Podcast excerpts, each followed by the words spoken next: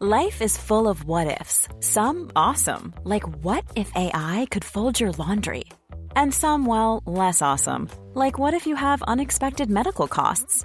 United Healthcare can help get you covered with Health Protector Guard fixed indemnity insurance plans. They supplement your primary plan to help you manage out of pocket costs. No deductibles, no enrollment periods, and especially no more what ifs. Visit uh1.com to find the Health Protector Guard plan for you.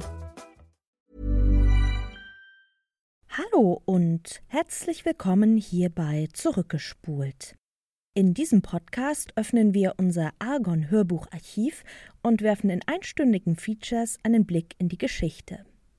Ihr hört hier also Dokumentationen, die vor circa zehn Jahren bei uns erschienen sind und die wir euch auf diesem Weg nochmal zur Verfügung stellen.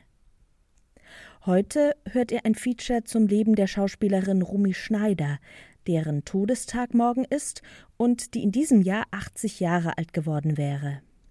Wir wünschen euch eine interessante Hörstunde.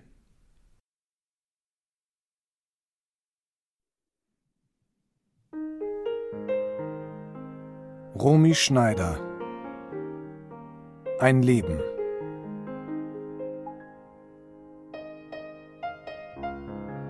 Wovon träumt ein 15-jähriges Mädchen?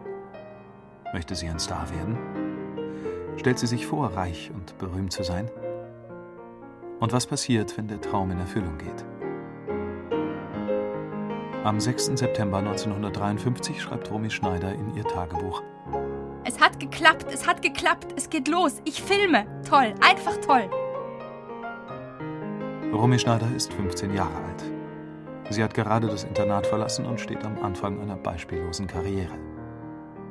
Mit 17 spielt sie die Prinzessin Elisabeth von Bayern, genannt Sissi. Der Film macht sie weit über die Grenzen Deutschlands hinaus bekannt. Und die Rolle der Sissi klebt an Romy Schneider für den Rest ihres Lebens. Rund 30 Jahre später und 60 Filme älter erklärt sie bitter: Ich will meine Ruhe haben. Ich hasse Rummel und Publicity, dieses ganze Showbusiness. Ich bin doch längst nicht mehr Sissy. Ich war das auch nie. Ich bin eine unglückliche Frau von 42 Jahren und heiße Romy Schneider. Wenn der weiße Flieder wieder blüht, ist Romy Schneiders erster Film. Sie spielt darin die Tochter einer alleinerziehenden Mutter. Ihr Filmvater ist ein berühmter Schlagerstar, Fred Perry. Von der Existenz seiner Tochter weiß er nichts, und die Tochter kennt nicht die Identität ihres Vaters. In seichten, dramatischen Wendungen wird das Geheimnis aufgedeckt und mit einem mehrfach glücklichen Ende abgeschlossen. Die Mutter heiratet ihren langjährigen Freund, der Schlagerstar seine Managerin und nur die Tochter seufzt zum Abschied Papi. Die Geschichte folgt einem Erfolgsrezept des deutschen Unterhaltungsfilms der frühen 50er Jahre. Die große Zahl von alleinerziehenden Müttern, deren Männer im Krieg gefallen sind, die Unzahl von Vertriebenen oder Spätheimkehrern sind ein Problem für die junge Bundesrepublik. Der deutsche Film nimmt diese realen gesellschaftlichen Phänomene auf und löst die Auseinandersetzung mit Hilfe von wundersamen Schicksalsfügungen und zarten Romanzen. Begleitet von Volksliedern und dem wohltuenden Anblick blühender deutscher Landschaften. Romy Schneider kann sich in ihrer ersten Rolle wiedererkennen. Zwischen der Welt des Kinos und ihrer Lebenswirklichkeit gibt es ja Parallelen. Ihre leibliche Mutter Magda Schneider spielt auch im Film die Mutter. Ihren Vater, den Schauspieler Wolf Albachretti, hat Romy so gut wie nie zu Gesicht bekommen. Er ist ein bekannter Film- und Frauenheld und arbeitet vorzugsweise in Berlin, weit entfernt von seiner Familie. Ihre gemeinsame Tochter Rosemarie kommt in Wien am 22. Mai 1938 auf die Welt und wächst mit dem drei Jahre jüngeren Bruder bei den Eltern der Mutter in Schönau am Königssee auf. Dort hat Magda Schneider für ihre Familie ein Haus gebaut. Sie nennt es Mariengrund. Die Landschaft mit Wiesen, Wald, Bergen und dem Königssee könnte direkt aus einem Heimatfilm stammen. Wenige Kilometer entfernt residiert Adolf Hitler auf dem Berghof. 1945 wird die Ehe der Eltern geschieden. Magda Schneider, die sich zwischen ihren Filmen und Tourneen immer um die Kinder kümmert, bleibt jetzt wie viele Schauspieler lange Zeit ohne Engagement. Es ist wenig wahrscheinlich, dass die Kinder von der Not der Nachkriegszeit viel gemerkt haben. Schönau ist ganz und gar heile Welt. Rumis Kindheit ist umglänzt von den kräftigen Farben der Natur und dem kleinen Ruhm der Eltern. Ob Sonnenschein, ob Nacht und Sturm, der Herr ist uns ein starker Turm. Dieser Sinnspruch begrüßt Romy Schneider im Juni 1949 am Eingang des Mädcheninternats Goldenstein. Vier Jahre lebt und lernt sie in dem von Nonnen geführten Haus. Das Reglement ist streng. Es wird unterrichtet, studiert, gebetet und um acht Uhr abends gehen die Lichter aus. Romy ist keine Rebellin. Sie arrangiert sich, ist eine durchschnittliche Schülerin und schwärmt mal für die eine, dann für die andere Lehrerin. In den Theateraufführungen des Internats, so berichten die Mitschülerinnen später, habe sich schon ihr besonderes schauspielerisches Talent gezeigt. Und Romy steht gern im Mittelpunkt. Als ich ins Internat kam, wurde ich gleich bestürmt. Was, du bist Romy Albach und deine Mutter ist Magda Schneider und dein Vater Wolf Albach-Retti? Erzähl doch mal, wie ist es denn so beim Film? Warst du schon mal in einem Atelier? Romy führt ein Tagebuch, in dem sie die vielen kleinen Belanglosigkeiten des Internatslebens notiert. Keine Rede ist da von besonderen Strafen, inneren Qualen oder seelischem Terror. Die Abschiedsfeier in Goldenstein kurz nach den Probeaufnahmen für ihren ersten Film ist ein bewegender Moment in ihrem jungen Leben. Alle Klosterfrauen hatten sich im Speisesaal versammelt. Erst kamen wir, jede mit einer großen Kerze in der Hand rein, und auch alle anderen Kinder, die noch nicht entlassen wurden. Wir hatten unsere Tracht an, Matrosenkleider. Wir heulten alle schrecklich. Ich heulte am meisten. Es war doch eigentlich alles sehr schön gewesen in den vielen Jahren. Wenn der weiße Flieder wieder blüht, wird im November 1953 aufgeführt und ist ein mehr als ansehnlicher Erfolg. Romy ist wie besoffen vor Glück. Es war ein tolles Gefühl. Das ganze Kino war voll bis auf den letzten Platz. Tausend Menschen oder zweitausend. Und alles klatschte, alles jubelte. 64 Vorhänge sollen es im Ganzen gewesen sein. Ich war ganz atemlos und so glücklich. So glücklich. Ich, es hätte nicht viel gefehlt. Ich hätte geweint. So glücklich war ich. Gleich folgt der nächste Film. Aber erst mit ihrem dritten Engagement beginnt die richtige, die steile Karriere der Romy Schneider. Verantwortlich ist der österreichische Regisseur Ernst Marischka. Ein Routinier der alten Schule, der schon seit 1913 im Film arbeitet. Er bereitet 1954 Mädchenjahre einer Königin vor. Einen Stoff, den er schon 1935 mit großem Erfolg verfilmt hatte. Die ziemlich banale Geschichte behandelt die Jugendjahre der Königin Victoria von England – bis zur Heirat mit Prinz Albert von Coburg. Für Romy Schneider ist es die erste Hauptrolle. Früher habe ich oft davon geträumt, wie es wohl sein würde, wenn ich als richtige Prinzessin zur Welt gekommen wäre. Und jetzt bin ich gleich Königin. Auch Mutter Magda spielt wieder mit und wird ab jetzt in vielen deutschen und österreichischen Filmen ihrer Tochter als Filmmutter oder Erzieherin engagiert. In der Filmbranche kursiert der hämische Spruch: Romy allein kostet 50.000 D-Mark Gage. Zusammen mit ihrer Mutter sind es 40.000. In Mädchenjahre einer Königin ist schon alles enthalten, was später den Erfolg von Sissi ausmachen wird. Es gibt einen väterlichen Berater, einen guten Onkel, eine böse Frau Mutter, eine mütterliche Erzieherin, Hofschranzen, rauschende Röcke, prachtvolle Ausstattung, den ritterlichen jungen Mann und knallbunte Farben. Und es gibt Romy Schneider, naiv und auch kess brav und putzmunter. Halb Mädchen, halb Frau. Sie fügt sich, hat aber auch eigene Ideen. Dieser gläubige Blick, diese lebensfrohen Augen tragen den Film. Romy braucht das nicht zu spielen. Sie ist tatsächlich so. Und was für eine Erholung ist das für die deutsche Seele. Hier endlich ist wieder jemand, der an sein Glück glaubt. Ja, den das Schicksal auf die Sonnenseite des Lebens gestellt hat. Der deutsche Film produziert nach 1945 so, als habe es das Dritte Reich nicht gegeben. Alte Erfolge werden neu verfilmt, neue Stoffe werden nach dem Erfolgsrezept Landschaft, Liebe, Lieder mit den Stars von gestern besetzt. Wohl gibt es Sonja Ziemann, Maria Schell oder Ruth Leuwerig. Aber keine ist so jung, keine bringt so viel Hoffnung auf Glück, schafft so viel Zukunft wie Romy. Romy ist ein Versprechen, Romy ist Unschuld. Vor der Welt ist Deutschland durch Hitler schuldig geworden, aber doch nicht dieses Kind. Alle wollen wie Romy sein. Die alte Garde der Filmarbeiter packt ihren Schatz in eine zuckerbunte Pralinenschachtel und verdient sich jetzt eine goldene Nase.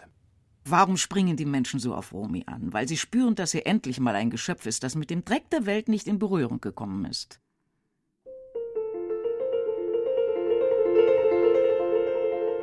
In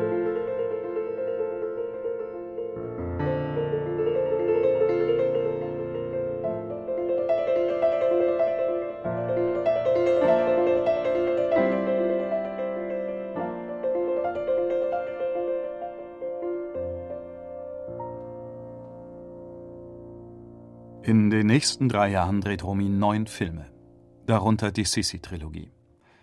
Prinzessin Elisabeth von Bayern, genannt Sissi, heiratet im Alter von 16 Jahren Kaiser Franz Josef von Österreich. Diese Romanze mit Zittermusik, Rehkitz am Waldesrand und prunkvoller Hochzeit bildet den Kern des ersten Sissi-Films. In Sissi die junge Kaiserin, dem zweiten Teil, tragen Hofballdiplomatie und die böse Schwiegermutter das dünne dramaturgische Gerüst. In den Schicksalsjahren einer Kaiserin versöhnt Sissi schließlich rebellierende ungarische Adlige mit dem Wiener Hof und gewinnt nach einer schweren Krankheit auch die Herzen des italienischen Volkes. Das Publikum stürmt die Kinos. Die Touristen kommen in Scharen nach Österreich und die Hauptdarsteller sind so beliebt, dass sie bei öffentlichen Auftritten beinahe um ihr Leben fürchten müssen. Magda Schneider erinnert sich an den Empfang auf dem Flughafen von Madrid. Ich muss gestehen, dass ich derartiges noch nicht erlebt habe. Zwölftausend schreiende, drängende und gestikulierende Menschen stürzten sich auf uns. Wir wären samt Polizeikordon beinahe erdrückt worden. Im Flughafengebäude hatte die begeisterte Menge Fensterscheiben eingedrückt und Türen aufgesprengt. Sanitätspersonal musste Ohnmächtige, gequetscht und Verletzte vortragen. Der Vespa-Club von Madrid war zu dem Empfang mit unzähligen Motorrollern erschienen und bildete eine Eskorte, die alle Menschen erst richtig auf unsere Kolonne aufmerksam machte. Die Wagen konnten sich nur noch im Schritttempo vorwärts bewegen. Vor dem Hotel hat sich bereits eine unüberschaubare Menschenmenge versammelt. Wie das Kaiserpaar im Film zeigen sich Romy Schneider und ihr Filmpartner Karl-Heinz Böhm auf dem Balkon ihres Hotels und winken dem Volk zu. Es ist die große Zeit des Kinos. Das Fernsehen steckt noch in den Kinderschuhen. Filme werden aufwendig und sorgfältig in großen Ateliers gedreht, und Schauspielerinnen wie Grace Kelly vermählen sich mit Königshäusern. Eigentlich ist die Welt kompliziert geworden. Zwischen Ost und West herrscht kalter Krieg.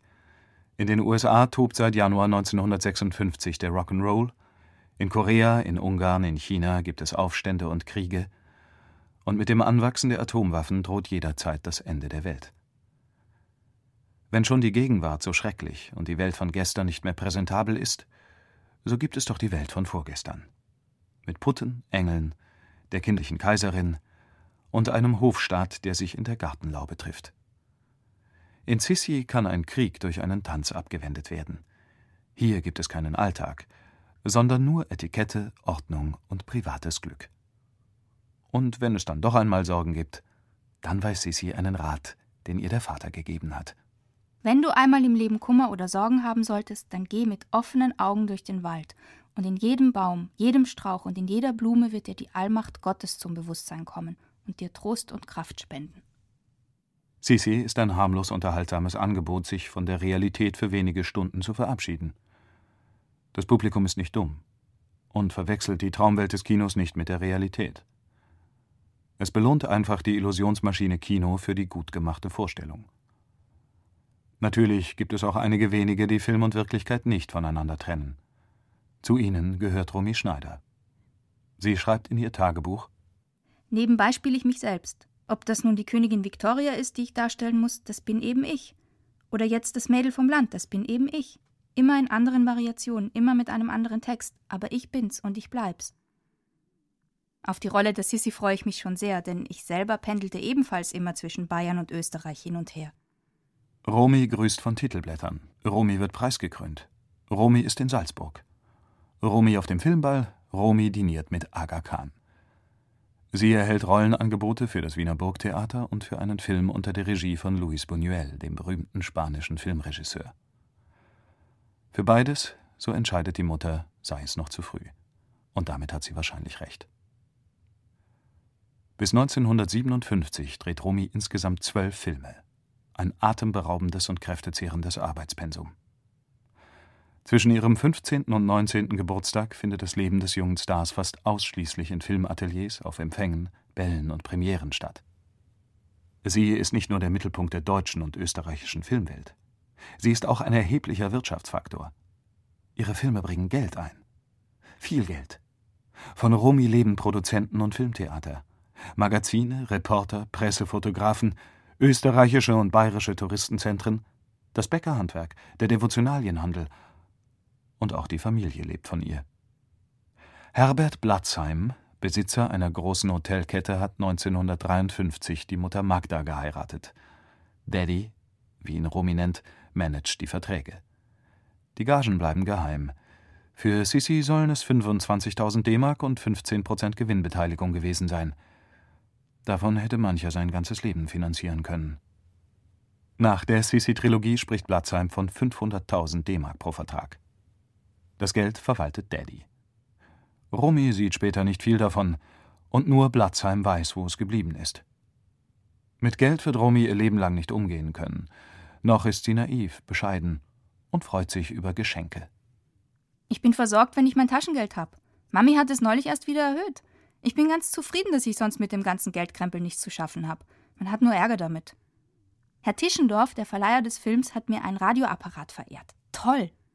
Langsam macht sich Romy doch eigene Gedanken über ihre künstlerische Entwicklung. Den zweiten Teil von Sisi spielt sie nur gegen die Zusicherung der Hauptrolle in Robinson soll nicht sterben. Das lässt sie sich schriftlich geben. Robinson war zwar auch ein Kostümfilm, aber Romy spielte mit Zöpfen und malerisch verschmutztem Kleid an der Seite von Horst Buchholz sehr überzeugend die Anführerin einer Kindergruppe. Buchholz, später auch Filmpartner in Montpetit von Helmut Keutner und Tanzpartner bei einem Filmball, wird von der Presse sofort zu ihrem neuen Liebsten ernannt. Ein weiterer Filmball, ein Tanz mit dem Skifahrer Toni Seiler, und schon findet sich Romy mit Toni Seiler verlobt. Seitdem der Spiegel Romy in einer Titelgeschichte zur Jungfrau von Geiselgasteig erklärt hat, wird jeder Tanz, jedes Gespräch, jede Begegnung mit einem Mann zum Beginn einer erotischen Verwicklung erklärt.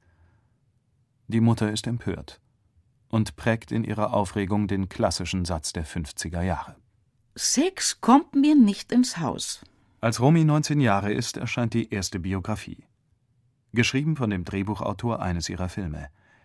Er beobachtet sie bei Dreharbeiten.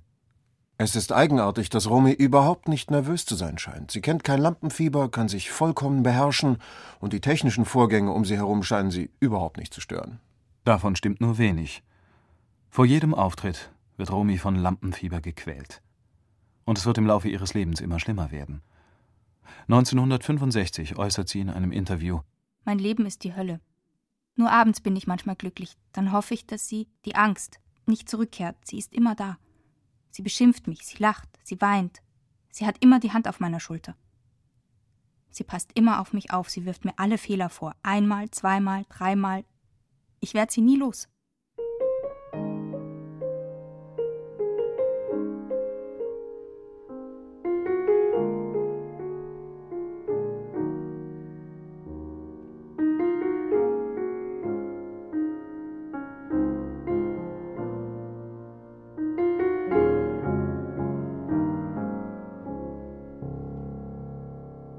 Wieder einmal wird in München ein Remake gedreht. Diesmal ist es Der letzte Mann mit Hans Albers und Romy. Im Nachbaratelier arbeitet der Regisseur Max Ophüls an Lola Montes. Magda Schneider hat sofort eine glänzende Idee. Anfang der 30er Jahre hatte sie unter der Regie von Ophüls die Hauptrolle in der Verfilmung von Arthur Schnitzlers Liebelei gespielt. Wäre es nicht hübsch, wenn Ophüls jetzt mit Romy denselben Stoff nochmal verfilmen würde? Max Ophüls findet die Idee gar nicht gut. Aber so leicht gibt Magda nicht auf.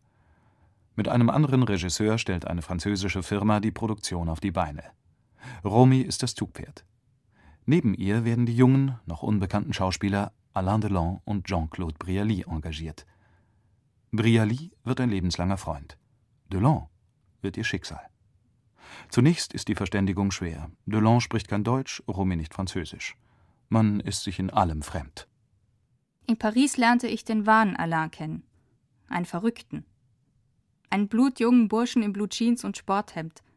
Einen ungekämmten, schnell sprechenden, wilden Knaben, der immer zu spät ins Atelier kam, mit einem Rennauto durch Paris sauste. Ein Alain, von dem man sich die ungeheuerlichsten Geschichten erzählte.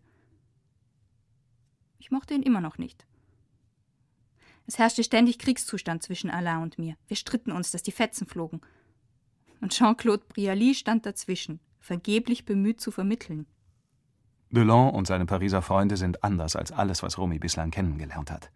Selbstständig, übermütig, provozierend unkonventionell, reich und rotzfrech. Romy sieht die Rebellion und fängt Feuer für diese aufregend neue Welt und den Mann, der sich darin so frei bewegt. Nach Abschluss der Dreharbeiten in Wien fliegt sie statt zu ihrem Stiefvater nach Köln, zu ihrem Geliebten nach Paris. Die Familie ist fassungslos. Die deutsche Illustriertenwelt und die Filmindustrie sind empört. Beide weinen dem schönen Kapital hinterher, das nach Frankreich entflogen ist. Magda Schneider macht sich auch später noch Vorwürfe, nicht besser aufgepasst zu haben. Als Romy und Delon sich zum ersten Mal begegneten, spürte ich nur dunkel. Da kommt etwas auf sie zu. Es muss schon ein Wunder geschehen, wenn dieser Kelch an ihr vorübergeht, dachte ich. Der Kelch ging nicht an ihr vorüber. Die beiden standen im Atelier immer nur beieinander. Ich wohnte mit Romy im Hotel. Ich glaube nicht, dass Alain schon damals zum Ziel kam. Aber ich musste ja auch mal wieder abreisen. Als ich die beiden wiedersah, war schon alles geschehen. Romy lebt in Paris. Sie hat alte Verträge, die sie wohl oder übel noch erfüllen muss. Künstlerische Ambitionen hat Romy in Deutschland nicht mehr. Buh, Romy, titelt die Bildzeitung nach der Premiere eines ihrer neuen Filme. Aber nicht nur bei Romy bleiben die Zuschauer weg. Das Fernsehen und die immer gleichen braven Filmstoffe haben den deutschen Film in eine tiefe Krise gestürzt, von der er sich jahrelang nicht erholen wird. Ist das Fernsehen für Romy eine Alternative? 1960 dreht sie unter der Regie von Fritz Kortner die Sendung Der Lysistrata. Die Geschichte ist eigentlich ganz harmlos. Gegen ihre kriegslüsternen Männer schließen die Frauen einen Pakt. Solange die Männer in den Krieg ziehen, dürfen sie nicht mehr in das Ehebett. Romy ist stolz, dass der bekannte Theatermann Kortner sie für diese Rolle ausgewählt hat. Kortners Interpretation des Klassikers provoziert einen Skandal. Man sieht einen halb entblößten Busen. Man spürt die pazifistische Gesinnung. Gremien treten zu wichtigen Beratungen zusammen. Darf das öffentlich-rechtliche Fernsehen dieses Stück wirklich ausstrahlen? Ja, es darf. Nur die besonders gefährdeten Bayern dürfen nicht zusehen. Für Romy Schneider ist diese Farce der Abschied von Deutschland. Bis zu ihrer Rückkehr sollte es lange dauern. Ein Jahr zuvor hatte Daddy Blatzheim noch versucht, mit einer Verlobungsfeier die wilde Ehe mit Delon zu kaschieren.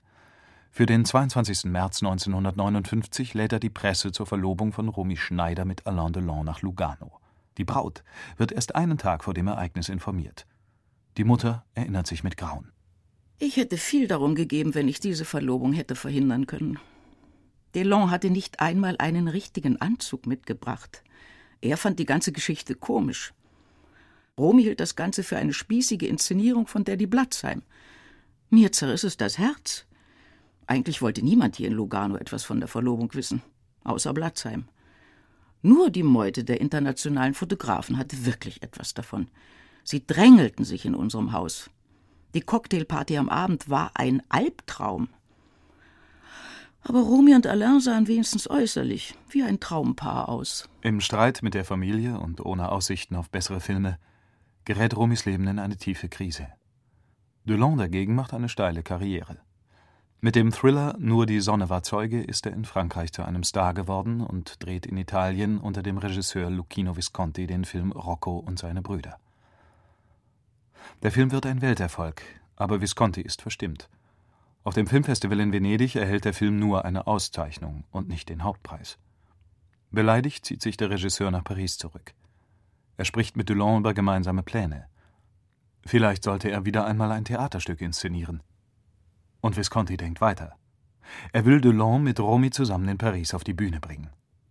Für Romy Schneider ist dies die Herausforderung ihres Lebens. Schauspielunterricht hat sie nie gehabt nie Theater gespielt, und die französische Sprache beherrscht sie auch noch nicht vollkommen. Wie sollte dieses Wagnis nur gelingen? Aber es gelingt, dank ihrer unbändigen Energie und Ausdauer. Sie weiß, das ist die Chance für eine Wende. Und sie nutzt sie. Auch Daddy Blatzheim will eine Wende herbeiführen. Er verhandelt über einen vierten Teil von Sissy und bietet Romy die Gage von einer Million Mark.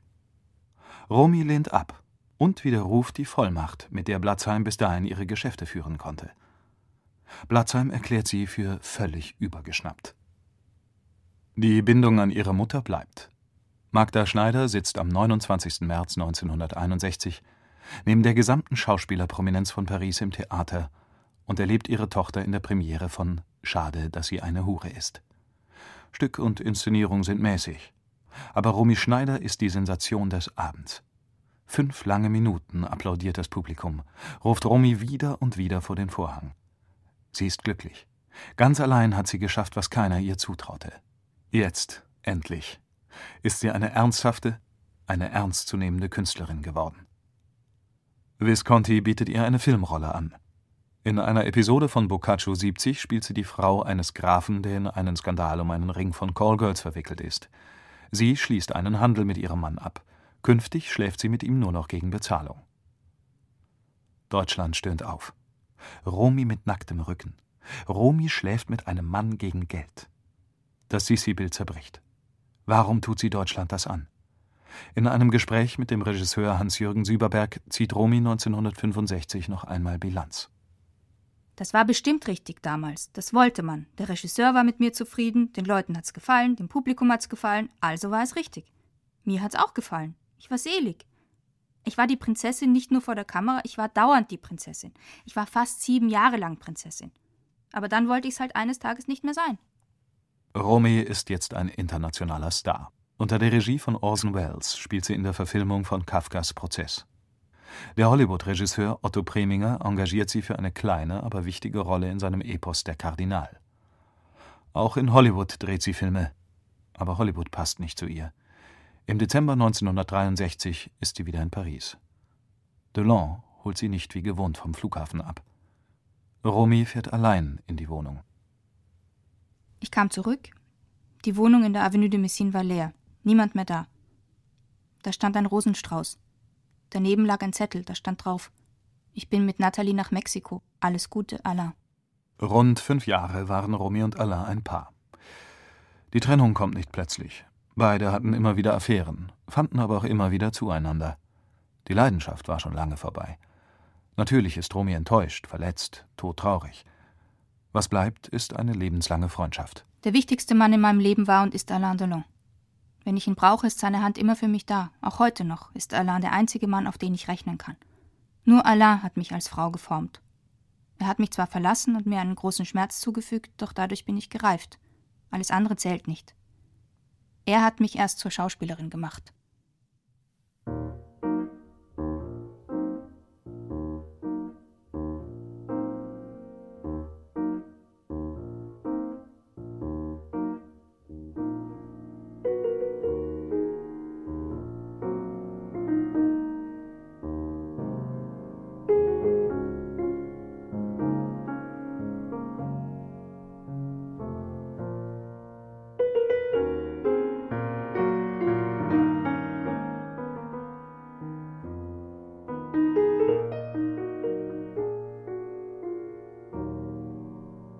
Romy stürzt sich in die Arbeit.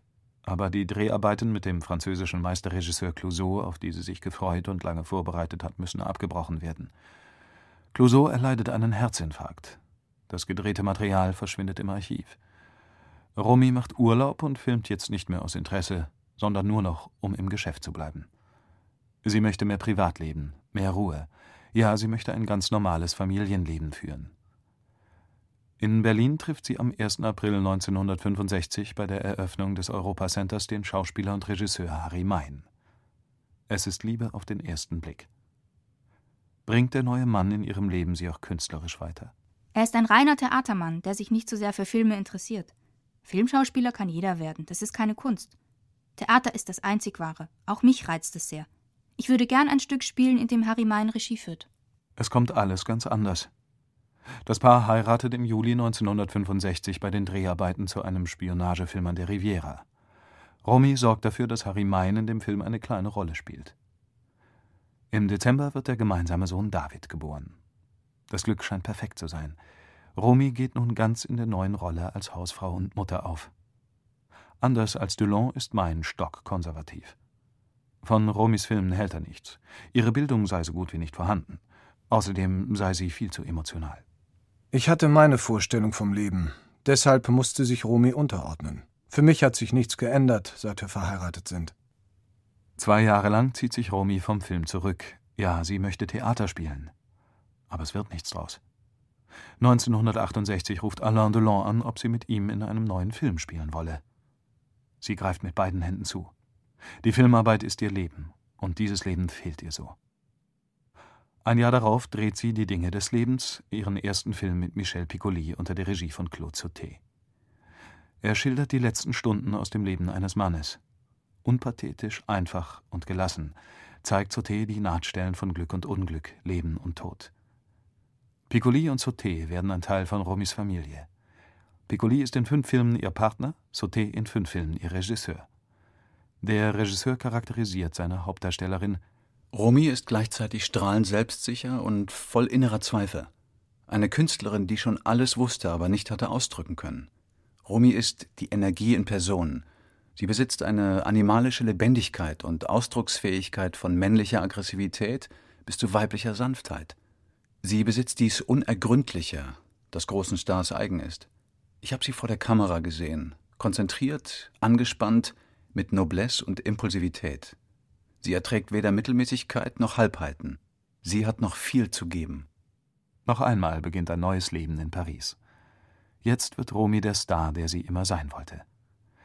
Harry Mein begleitet sie zunächst noch zu den Dreharbeiten, will aber bald nicht mehr nur Herr Romy Schneider sein. Auch als Theaterregisseur hat er in Deutschland keine Erfolge mehr. 1973 wird die Ehe geschieden. Mein verlangt die Hälfte von Romys Vermögen. Die große Karriere, so sieht er es, hätte sie auch ihm zu verdanken. Nach seinem Tod im April 1979 geht das gesamte Geld an den Sohn David. Mein hatte es nicht angerührt.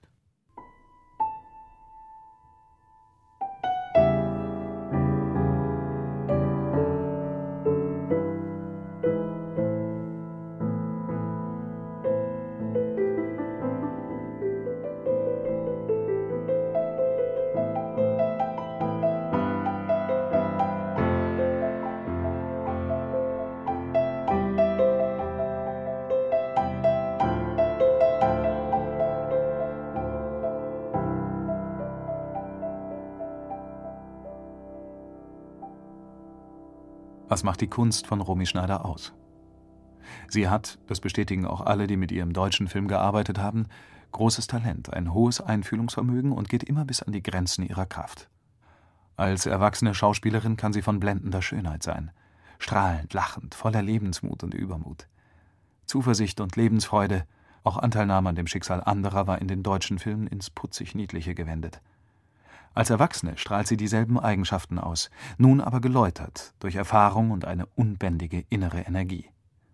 Von einem Moment zum anderen kann ihr Gesicht einfrieren und eine tiefe Enttäuschung spiegelt sich in ihren Zügen. Und das Gesicht kann alt werden. So, dass Marcello Mastroianni in dem Film die zwei Gesichter einer Frau buchstäblich davor erschrickt. Nach den Dreharbeiten zu dem Film Trio Infernal äußert sie zufrieden. Mein guter Ruf dürfte nach diesem Film in Deutschland ruiniert sein. Die Rolle der Philomena Schmidt in Trio Infernal hat nichts mit mir zu tun. Ich bin Schauspielerin. Sissy hat auch nichts mit mir zu tun. Ich bin niemals Sissy gewesen und Philomena Schmidt ebenso wenig. Deutschland und Sissy bleiben ihr Trauma. Dabei könnte sie mit dem, was sie erreicht hat, hochzufrieden sein. Sie spielt mit Yves Montand und Sami Frey, mit Michel Piccoli und Rod Steiger, mit Jean-Louis Trintignant und natürlich mit ihrem langjährigen Freund Brialy. Für Jahre ist sie in Frankreich die Königin des Films. Und sie genießt es. Ihr Kapital ist dieses unglaublich schöne und wandelbare Gesicht. Ihre Kämpfe und Enttäuschungen haben Spuren gezeichnet, die in wenigen Momenten die Erfahrungen eines ganzen Lebens widerspiegeln können. Diese Brechungen füllen die ebenmäßigen Gesichtszüge mit Leben. Fast möchte man sagen, das Gesicht ist gezeichnet von Schönheit. Romy spielt in nahezu allen französischen Filmen den Prototypen der modernen, unabhängigen Frau. Ob im historischen Kostüm, in Kleidern der 20er Jahre, hinter einem Schleier oder in Jeans. Immer gibt sie den Rollen den Charakter von Authentizität und innerer Stärke. Wie selbstverständlich verschmelzen ihre Figuren mit den Kleidern und Frisuren. Selbst in schwächeren Filmen gibt Romy ihren Rollen klare Konturen und eine unverwechselbare Identität. Die Kamera, das ist ihr großes Privileg, liebt dieses Gesicht. Auf jeden neuen Film reagiert die Kritik mit dem Ausruf, hier sei sie schöner denn je. Aber die Schönheit ist nicht nur äußerlich, sie ist auch in den kleinen Gesten oder einfach dem stillen Sitzen am Meer präsent. Der französische Film liebt die Gesten des Alltags, die fast beiläufigen Zeichen der Nähe und Zuneigung. In Die Dinge des Lebens erinnert sich der sterbende Liebhaber daran, wie sie schwimmt oder in einen Apfel beißt. Sami Frey und Yves Montand brechen in der letzten Einstellung von César und Rosalie abrupt ihr Gespräch ab, weil sie ihre gemeinsame Geliebte Romy Schneider vor dem Haus sehen. Sie ist wie ein Versprechen auf ein erfüllteres Leben. Die französische Mittelschicht ist im Kern konservativ und patriarchalisch strukturiert. In dieser Atmosphäre sind auch die meisten Filme angesiedelt. Nie ist Romy darin eine Arabeske oder ein hübscher Schmuck. Sie stellt diese Männerwelt auch nicht in Frage. Sie ist im Gegenteil voller Bewunderung für das starke Geschlecht. Romy muss kämpfen, das wohl. Aber sie muss sich nicht emanzipieren. In Das Mädchen und der Kommissar spielt sie eine Vorstadtnutte. Sie gibt dieser Figur eine selbstverständliche Würde und Geradlinigkeit und bringt damit die moralische Integrität des Kommissars vollkommen ins Wanken. Die französische Presse sieht in ihr schon eine Nachfolgerin von Greta Garbo und Marlene Dietrich. Eine einfache Schauspielerin ist Romy nicht. Claude Sauté merkt das schon bei ihrem ersten gemeinsamen Film. Sie verlangte zu viel. Man musste sich stundenlang um sie kümmern. Sobald man abgelenkt war, wurde sie traurig und trübsinnig. Keiner konnte diesen Ansprüchen gerecht werden. Sie war sehr, sehr schüchtern. Mehrmals habe ich sie gefragt, warum spielst du nicht wieder Theater? Sie traute sich nicht. Sie hatte Angst vor den vielen Menschen. Sie trank am Abend nach dem Drehen. Für sie war das die einzige Möglichkeit, ihre ständige Angst auszuschalten. Romy hat Affären, Liebhaber und wechselnde Begleiter. Zur Zeit der Scheidung von Harry Mein ist Daniel Biasini ihr Sekretär und Mädchen für alles. Für den Sohn David wird er zum Vaterersatz. Biasini unterstützt Romy bei den Auseinandersetzungen mit Harry Mein. Er gibt ihr Halt und Geborgenheit. Romy wird schwanger. Beide heiraten im Dezember 1975 in einer Art Blitzhochzeit in Berlin. Morgens ist die Trauung, nachmittags fliegen sie nach Paris zurück, am Abend wird gefeiert. Biasini hat wenig eigenes Geld. Romy ist das egal. Sie verdient genug. Eine Tochter, geboren im Juli 1977, macht das Glück vollkommen.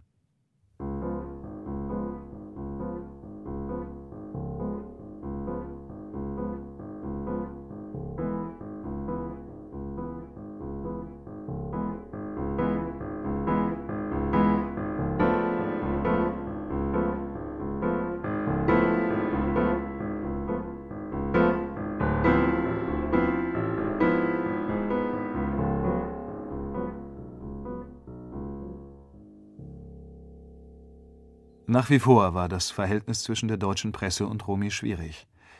Romy mochte noch so oft beteuern, dass sie nichts gegen die Deutschen habe. Antwortet sie bei einer Pressekonferenz in Frankreich auf die Frage eines deutschen Journalisten auf Französisch, dann heißt es sofort, Romy spricht nicht mehr Deutsch. Auch die deutschen Jungfilmer können nicht viel mit ihr anfangen. Sie lehnen die alte Garde ab, die nach dem Dritten Reich zum großen Teil bruchlos weitergearbeitet hatte. Romy, deren deutsche Filme nach dem alten Muster gestrickt waren, gehört für sie auch zur alten Garde. Die Abneigung war gegenseitig. Ich habe von Ihnen noch nie ein Buch bekommen, das mich interessiert hat. Dem Alexander Kluge würde ich nicht in den Reisepass schreiben, Regisseur, sondern nur Monteur. Ich glaube an den deutschen Film absolut, aber so? Nee, das ist ausgeschlossen. Schauen Sie. Falsche Bewegung von Herrn Wim Wenders. Da gehen 25 Studenten rein. Ich war im Kino, ich saß da, hab gesagt, und das ist jetzt der große, gute, neue deutsche Film? Entweder bist du ein totaler Depp oder die sind's. Rainer Werner Fassbinder schickt ihr Drehbücher und bietet ihr die Hauptrolle in Die Ehe der Maria Braun an. Romy ist der Stoff zu melodramatisch. In Deutschland zeichnet sich aber auch ein Wandel ab. Am 6. Juni 1971 schreibt Alice Schwarzer für die Illustrierte Stern eine Geschichte unter dem Titel Wir haben abgetrieben. Neben anderen Frauen ist auf dem Titelbild auch das Foto von Romy Schneider. Ein Sturm der Entrüstung geht durch das Land. Wenig später ist Romy zweimal offizieller Gast von Bundeskanzler Willy Brandt. Noch 1958, also zwei Jahre nach den ersten beiden Sissi-Filmen, hatte der damalige Bundestagspräsident Gerstenmaier bei der Erwähnung ihres Namens noch verwundert gefragt: Wer ist denn dieser Romy Schneider? 1972 beginnt Romy eine stürmische Affäre mit dem Schauspieler Bruno Ganz. Sie wohnt zeitweise in einer Wohngemeinschaft mit Otto Sander und nimmt teil an den Diskussionen des Ensembles der Berliner Schaubühne. Aber ihr alter Traum, in Deutschland Theater zu spielen, erfüllt sich nicht. Zwei Jahre darauf ist sie Gast in Dietmar Schönherrs Talkshow Je später der Abend. Neben ihr sitzt Burkhard Driest, ein Schauspieler und Autor, der wegen eines Banküberfalls im Gefängnis gesessen hatte.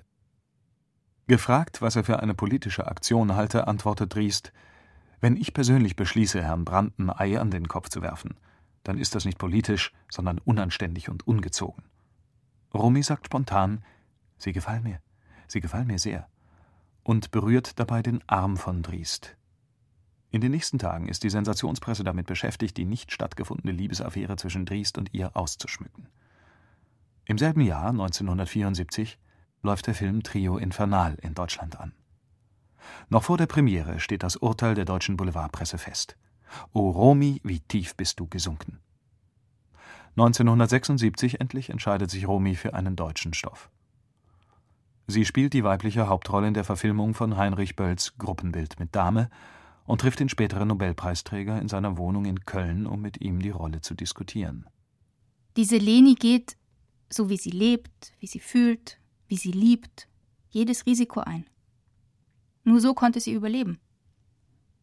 Was nun Romy Schneider betrifft, die hat auch überlebt, trotz allem, was mit ihr gemacht wird seit 15 Jahren. Ich habe in Leni vieles von mir selbst eingebracht aus meiner Kindheit, von persönlichen Eindrücken. Leni ist eine fremde, sehr deutsche Persönlichkeit. Ich konnte ihr von mir Züge verleihen, die sehr deutsch geblieben sind. Der Film wird ein künstlerisches Fiasko. Immer wieder nimmt Romy den Kampf mit der deutschen Presse auf, kämpft gegen ihr nie verblassenes Sissy-Image an und verstärkt es dadurch nur. Allein der Gedanke, als Legende leben zu müssen, wäre mir unerträglich. Um's krasser zu sagen, man hat versucht, aus mir ein Stück Fleisch zu machen, das verkauft wird.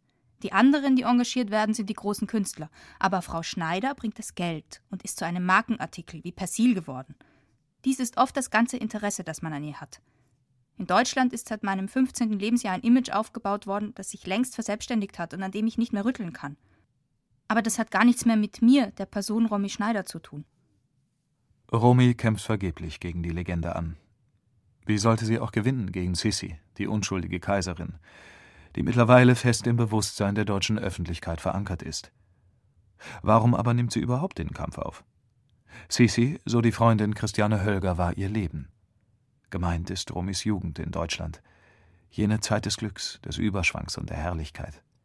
Niemand zerstört ungestraft Wunschfantasien, weder die eigenen noch die der anderen. Sisi ist auch für Romy zu einem Sehnsuchtsbild geworden. Eine Sehnsucht nach Sicherheit, und auch nach dem Ruhm, den sie so mühelos erreicht hatte. Die Presse betont immer wieder die Fallhöhe der Romy-Sisi-Legende im Kontrast zur Wirklichkeit der neuen, modernen Romy Schneider. Romy könnte dem mit Souveränität begegnen, aber sie versteht nicht, warum man sie nicht so liebt wie früher. Sie fühlt sich verfolgt, gehetzt und ausgebeutet. Sisi war für ihr Publikum zu schnell erwachsen geworden. In einem Interview formuliert sie 1973 in Wirklichkeit war ich meiner Zeit einfach voraus. In einer Epoche, in der noch nirgends von der Befreiung der Frau die Rede war, nahm ich meine eigene Befreiung vor. Ich habe mein Schicksal selbst geschmiedet und ich bereue nichts. Das hat die deutsche Öffentlichkeit ihr nicht verziehen. Romy, die Schauspielerin, die immer im Zentrum der Bewunderung stehen wollte, hat diese Kränkung nie überwunden.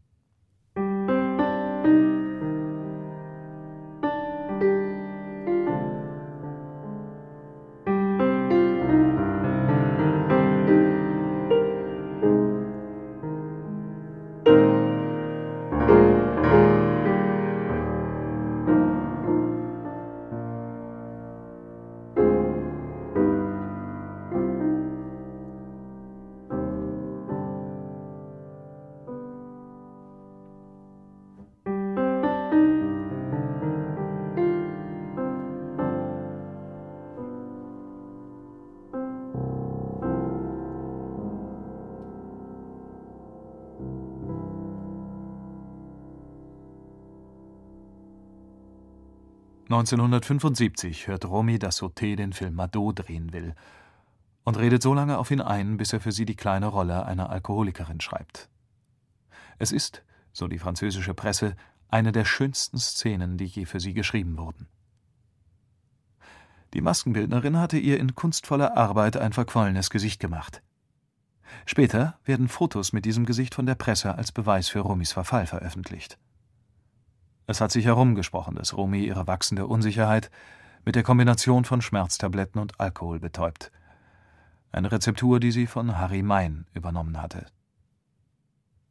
Um ihre Finanzen hatte sich Romy nie gekümmert. Das überließ sie ihren Männern.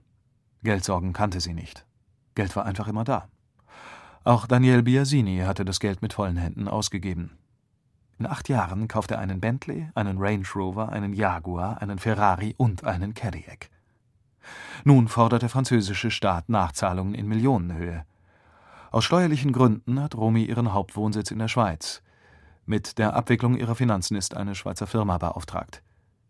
Diese Konstruktion hat keinen Bestand vor dem französischen Finanzamt, das von dem Star des französischen Films noch nie einen Franc Steuern gesehen hatte. Biasini fliegt in die USA und lässt seine Frau mit den Problemen allein. Romy, die sich immer wieder vorgenommen hatte, weniger zu drehen und mehr für die Kinder da zu sein, hat jetzt keine Wahl. Sie muss arbeiten und Geld verdienen, um die Schulden zu bezahlen.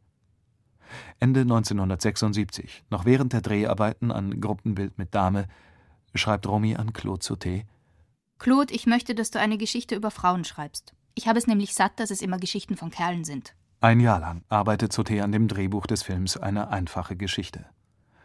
Eine Frau verlässt ihren Liebhaber, verliebt sich erneut und bleibt am Ende doch allein.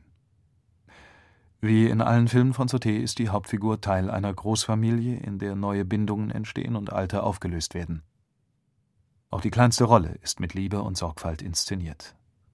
Der Film lebt von emotionalen Spannungen, den Gesten der Zuwendung, den vertraulichen Gesprächen und von dem intensiven, aber unaufdringlichen Spiel der Schauspieler. Fast könnte man meinen, man sehe einen kleinen Ausschnitt aus dem authentischen Leben einer modernen Frau in Frankreich. Auch diesmal bombardiert Romy ihren Regisseur bei den Dreharbeiten mit Zetteln, mit Zitaten aus Büchern, die sie gerade gelesen hat, schenkt ihm mal einen Schal, mal eine Mütze.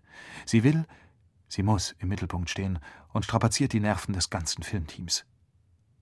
Im Film selbst ist von dieser Anstrengung nichts zu spüren. Es wird der schönste und der letzte Film des Teams Romy Schneider Claude Sauté. Und Sauté tut ein Übriges. Er nennt sein Werk eine Hommage, eine Liebeserklärung an Romy. In allen Filmen, die ich bis jetzt gemacht habe, wurde die Frau immer objektiv mit den Augen des Mannes gesehen. Ich hatte die Absicht, es diesmal anders zu machen. Ich behaupte nicht, von der Frau ein beispielhaftes Porträt zu entwerfen.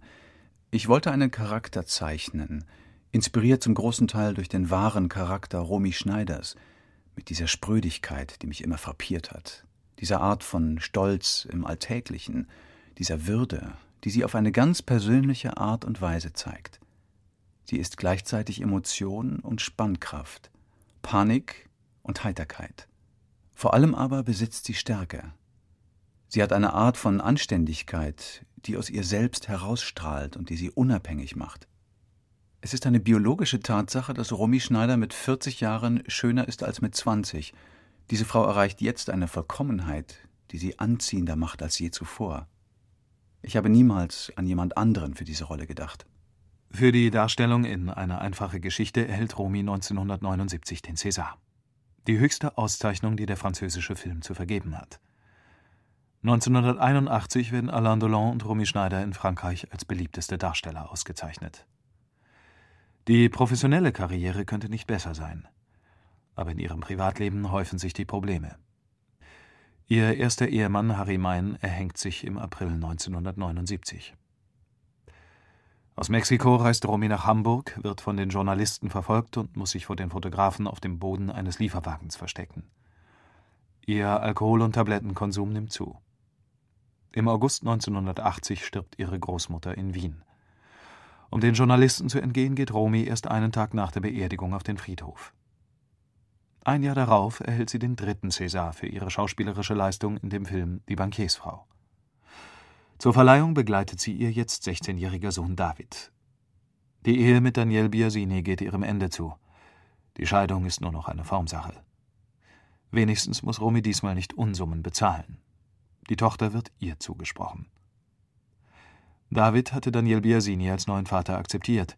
Daran ändert auch die Scheidung nichts. Romy steht vor den Dreharbeiten zu dem Film Die Spaziergängerin von Sanssouci. Vorher aber will sie mit David Urlaub machen. Am 5. Juli 1981 kommt David nachmittags zum Haus seiner Großeltern. Das Tor ist verschlossen und wie so oft klettert er über den schmiedeeisernen Zaun. Er rutscht ab. Eine Spitze des Zauns bohrt sich in eine Arterie. Kurz nach Mitternacht stirbt David an seinen Verletzungen. Noch im Krankenhaus bricht Romy zusammen. Als Pfleger verkleidete Journalisten dringen ein und fotografieren den toten Körper des Kindes. Alain Delon organisiert die Beerdigung und schirmt seine Freundin vor der Presse ab. Romy versteckt sich, aber die Presse ist hinter ihr her, mit Feldstechern, Teleobjektiven und Kameras, die per Fernbedienung ausgelöst werden. In dieser Situation gibt es für sie nur eine Lösung. Arbeiten. Die Bauten für den neuen Film stehen schon. Der deutsche Produzent Arthur Brauner ist ein guter Bekannter aus alten Tagen in Deutschland. Romy fährt zu den Dreharbeiten nach Berlin. In Die Spaziergängerin von Sanssouci spielt sie neben Michel Piccoli eine Doppelrolle. Sie ist seine Ziehmutter und in einer späteren Phase seine Geliebte. Den Film widmet sie ihren beiden verstorbenen Männern, Harry Mein und Sohn David. Auf den Einwand des Regisseurs, die Widmung sei zu persönlich, erwidert Romy: Was ist heute noch persönlich? Man scheint doch jedem zu gehören. Also, wenn ich schon allen gehöre, dann sollen auch alle wissen, was mir gehörte und was ich verloren habe. Nach den Dreharbeiten fährt sie mit ihrem neuen Lebenspartner und ihrer Tochter in Urlaub. Einem Journalisten des Stern schreibt sie nach einem Interview: Ich werde weiterleben und richtig gut. Aber Romy geht es schlecht. In den Nächten kommen die Albträume, kommt wieder die Angst, vermischt mit Verzweiflung und Trauer. Ihrer Mutter schreibt sie: Ich bin eine kaputte Frau. Und das mit 43 Jahren. Der Journalist Kurt Ries, ein Freund aus alten Tagen, trifft sie etwa ein Jahr nach Davids Tod. Sie hatte sich verändert, war ganz anders geworden.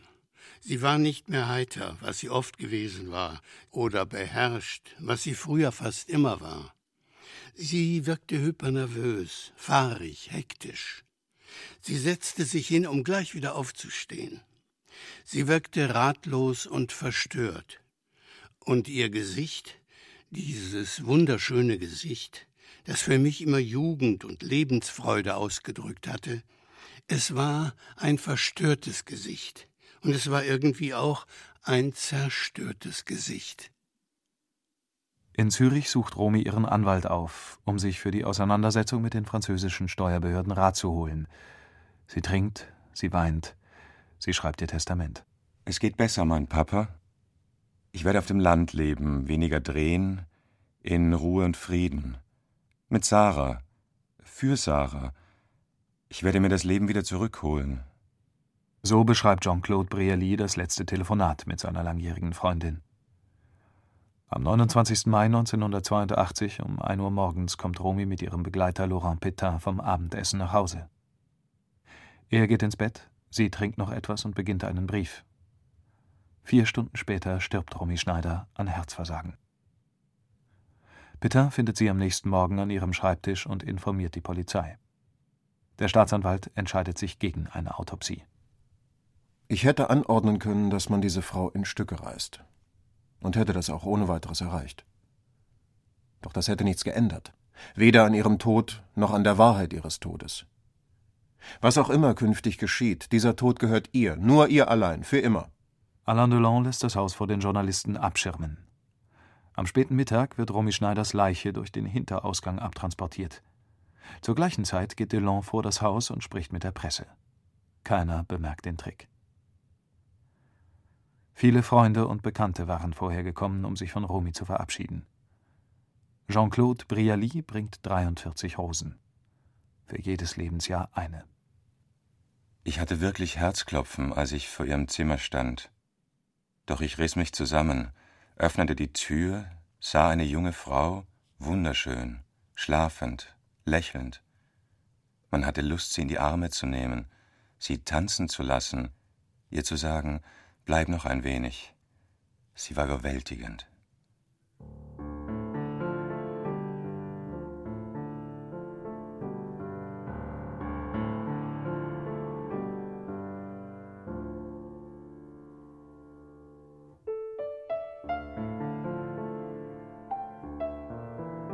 Romy Schneider Ein Leben. Eine Hörbiografie von Werner Sudendorf. Mit Monika Praxmara als Romy Schneider und Christian Körner als Erzähler. In weiteren Rollen Tatja Seibt, Thomas Morris, Oliver Nitsche, Matthias Schervenikas, Günther Bommert und Joachim Schönfeld. Klavier Alexis Pope. Regie Gottfried von Einem. Ton Dirk Schwibbert. Eine Produktion von Mainland Media im Auftrag von Argon Hörbuch 2008.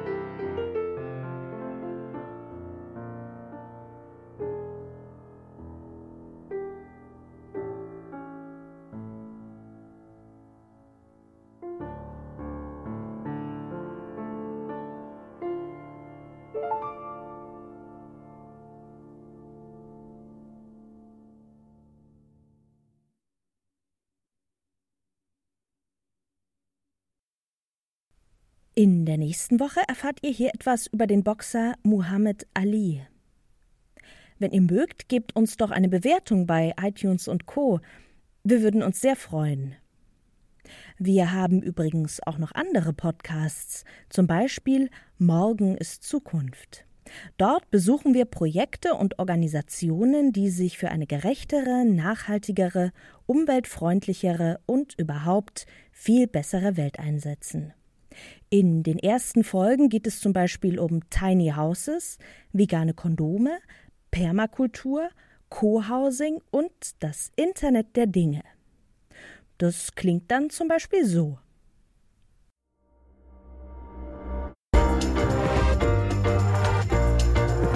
Morgen ist Zukunft. Ein Podcast des Argon Verlags. Ich suche seit Stunden nach Fußspuren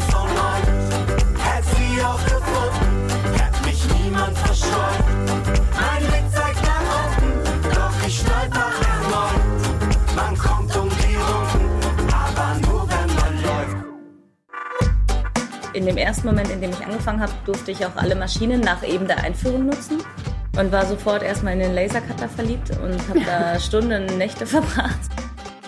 Wenn ich jetzt als Modedesigner sage, ich möchte jetzt gerne in meine Kleidung einen Chip integrieren, der dann mit meinem Smartphone interagiert, wo würde ich das machen?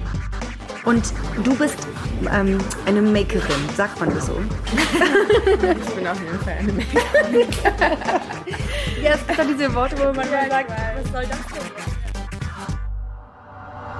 Herzlich willkommen bei Morgen ist Zukunft. In diesem Podcast besucht Bianca Pretorius Projekte und Organisationen, die sich für eine gerechtere, nachhaltigere, umweltfreundlichere und überhaupt viel bessere Welt einsetzen. Denn morgen ist Zukunft und die wird schön. Ähm, Entschuldigung, ich suche dieses Fab Lab. Wisst ihr, wo das ist? Das Fab Lab? Das alles findet ihr unter podcast.argon-verlag.de oder aber in der Podcast-App eurer Wahl. Na dann, macht's gut und bis zur nächsten Woche.